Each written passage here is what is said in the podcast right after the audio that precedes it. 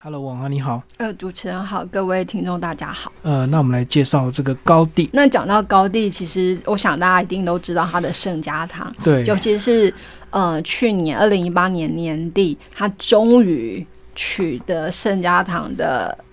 营建执照，嗯所以可以好好的盖，然后预计会在二零二六年完工。嗯对，那那一年也刚好是高地逝世一百周年。对，那再去西班牙、去巴塞隆那或者是就加泰隆尼亚那边，其实这是它的那个建筑是我们一定会去看的。嗯，对那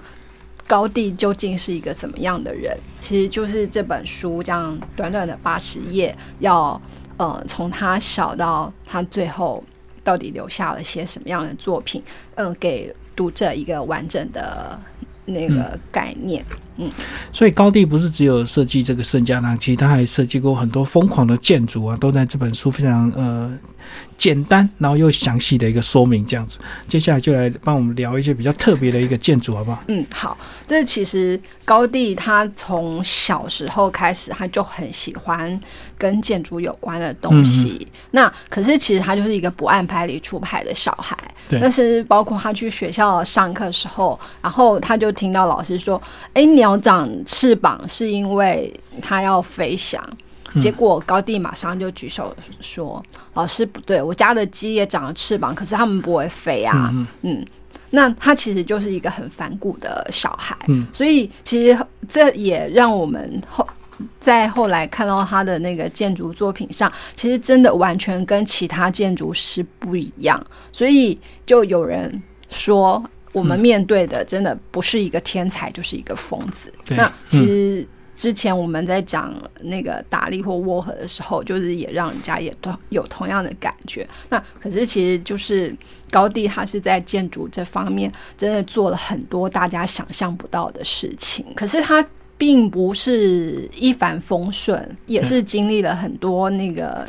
挫折跟失败，可是应该要算他其实运气非常的好吧，就是他有很很有钱很有钱的赞助人，那赞助人其实看到了他的作品之后，就把自己的家，甚至包括自己家里的教堂，甚至还有那个建筑计划都交给他对。所以像我们去，其实可以看他第一个那个呃很重要的就是呃新建私人住宅，现在呃就是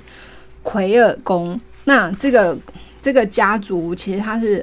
欧比西奎尔巴奇加鲁皮，那他们。他们是非常非常非常富有的家族。就如果比方说，呃，对于那个意大利的那个佛罗伦斯的美第奇家族有概念的话，那其实这个奎尔家族他们的地位大概就是跟美第奇在十五世纪的时候的地位一样，嗯所以由他出资来让那个高地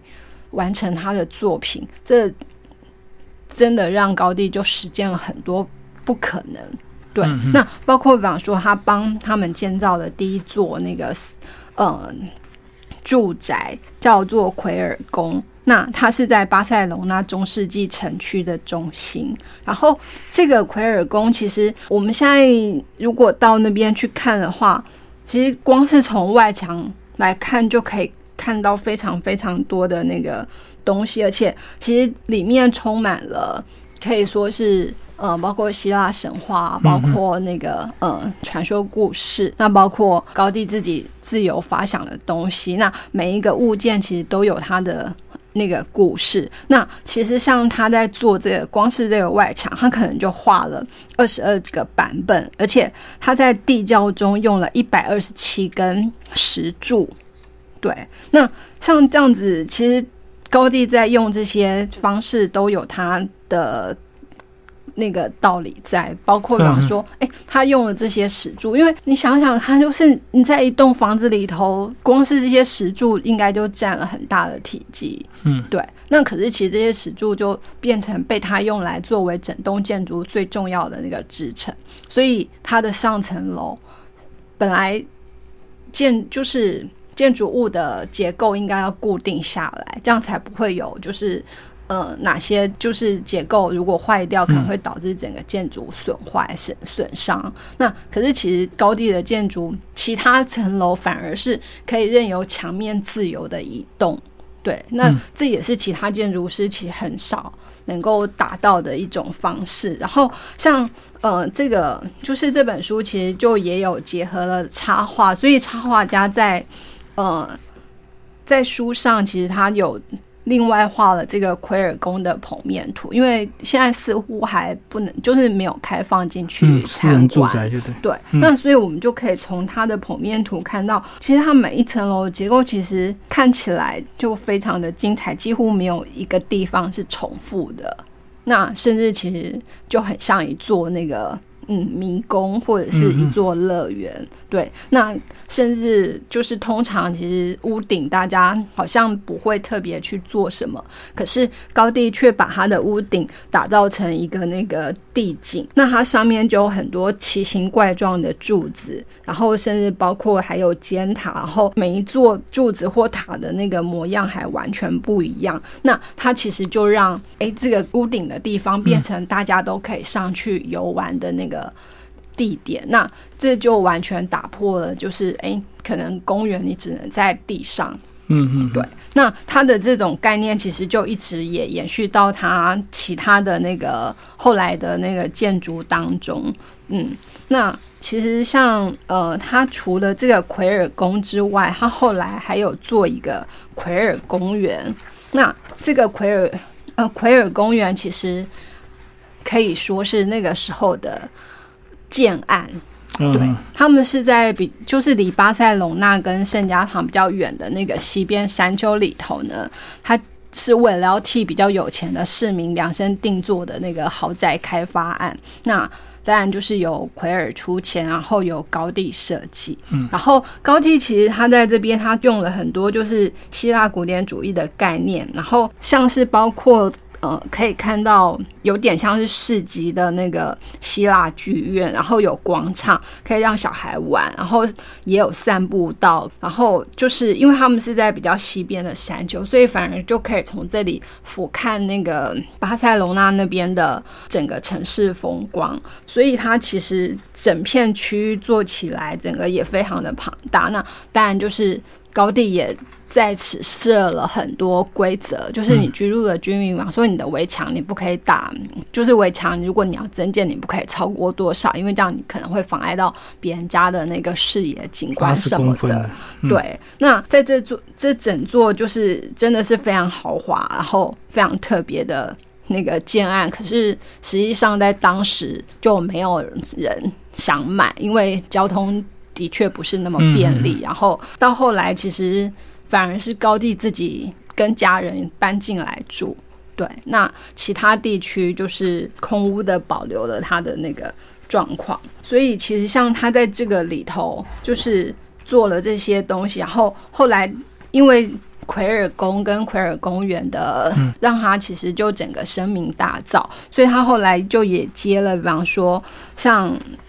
有一个叫巴特楼之家。嗯，那巴特楼之家其实它有很很可爱的那个外号，比方说它就叫骨头屋或呵欠之家。就是高地他自己就说，哎，这整座屋子是由静止的湖水化成的，然后波光潋滟，风吹拂水面泛起阵阵涟漪，所以。它的外观我们一看，它都不是平面的，它是凹凸，就是弯曲，像波浪那样子。而且其实走到里头会发现，哎，它在里头它用了不同颜色的蓝瓷砖，所以越往上越深。所以，嗯，那个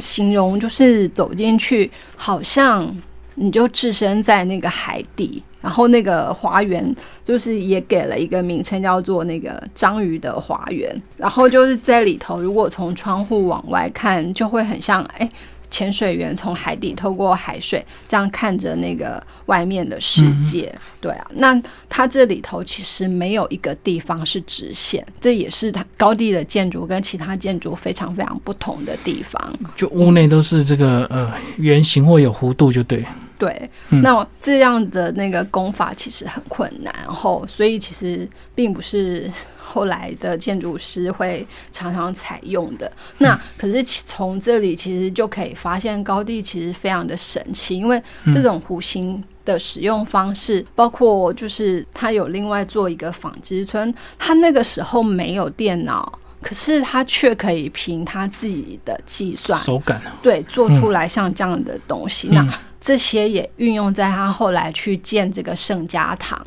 对，那他建圣家堂其实就是也没有得到政府的许可，可是他觉得这个是他一定要做的事情，而且他觉得他的委托人是上帝。高地算是信仰非常虔诚，而且他也很特别，就是他就。呃，算是几乎终身吃素，因为他觉得这是他荣耀上帝的方法，甚至他也就是会哎绝食，对，甚至绝食到快要饿死的地步。那可是他后来就整个人就投入到这个圣家堂，可是他到晚年其实有点可怜，就是他的那个赞助者去世，然后其他后来没有再找到更。更好的赞助者，那甚至那个政治政府当局就是也会跟他作对啊，就觉得哎、你又没有建筑执照，你凭什么建？然后你的这些呃又不符合建筑法规什么的，那可是就是高地还是秉持着。这个他一定要完成圣家堂，所以他后来就甚至从奎尔公园搬出来，然后就搬到圣家堂的那个地下室去。可是他整个人就变得好像有点像流浪汉那样，所以导致他后来就是有一天他也是只是就是要过节，结果就被。电车撞倒了，对，那送去医院的时候，甚至没有人知道他就是那个非常有名的高地。可是，就是其实他这样的嗯概念跟他建筑，其实就一直流传到现在，甚至他现在就是西班牙非常非常重要的那个呃观光景点。嗯，那其实如果仔细去研究高地跟他的建筑，像呃现在就是继承这个。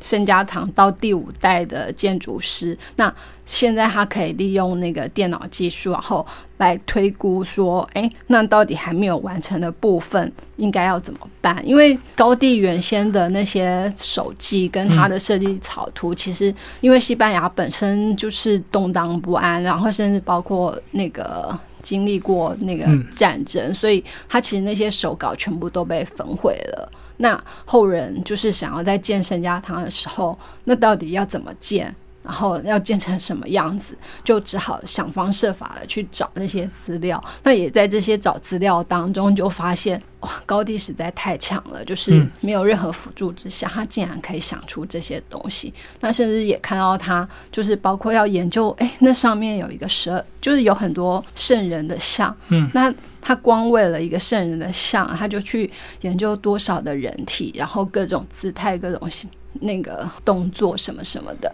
所以他的那种就是作为一个建筑师的精神是，就是让人非常的惊异。那包括当我们在他的那个建筑作品当中留恋的时候，其实可以看到，其实在他脑中是一个怎么样复杂缤纷的世界。今天非常谢谢我们的天培文化的编辑庄晓华为大家介绍高地，好，谢谢。